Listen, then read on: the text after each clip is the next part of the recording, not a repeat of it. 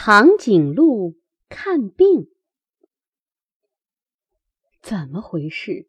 嗓子疼得不得了，我上医院瞧瞧去吧。长颈鹿说着，就跑到黑熊医生的医院里。熊医生说：“把嘴张大，让我看看嗓子。”他把小镜子戴在脑门上，使劲儿往长颈鹿的嗓子眼儿里看。可是，长颈鹿的嗓子特别长，黑洞洞的，那里头怎么了？熊医生实在弄不清楚。哎，这事情真难办。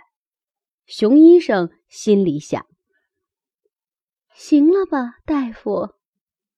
长颈鹿张着嘴，费劲的问：“再等一会儿。”熊医生忽然想出一个好主意。对了，我把小白鼠请来帮我看看。小白鼠想当医生，正积极的向熊医生学习呢。熊医生立刻给小白鼠打了个电话：“有急事。”请赶紧来！小白鼠骑上摩托车，飞快的来了。啊，辛苦了！这位长颈鹿先生病了，需要看看他的嗓子。可是他的嗓子太深，没法看。你的身体小，是不是可以钻到长颈鹿先生的嗓子里去看看？熊医生跟小白鼠商量。小白鼠担心地说：“这个嘛，万一长颈鹿先生把我当点心，一口吞下去呢？”“绝绝不，不会有这种事。”长颈鹿张着嘴，费劲地说：“我，我除了树叶，什么都不吃。”“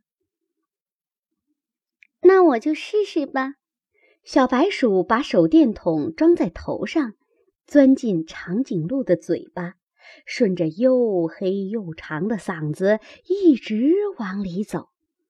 长颈鹿觉得嗓子里痒痒的，越来越来越受不了，它忍不住咳嗽了一声。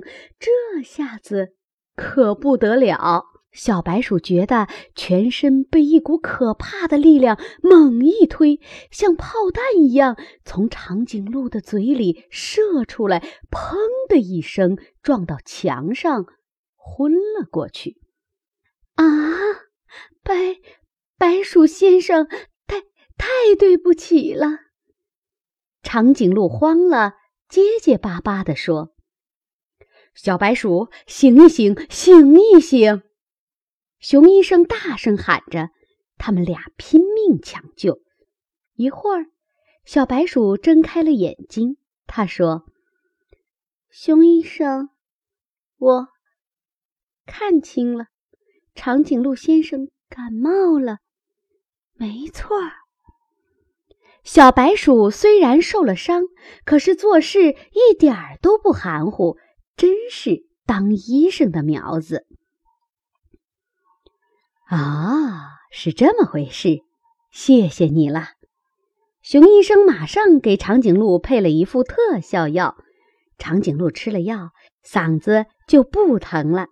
他的病一好，立刻跑到小白鼠家里去慰问，还带了礼物：小白鼠最爱吃的核桃仁儿、巧克力糖嘞。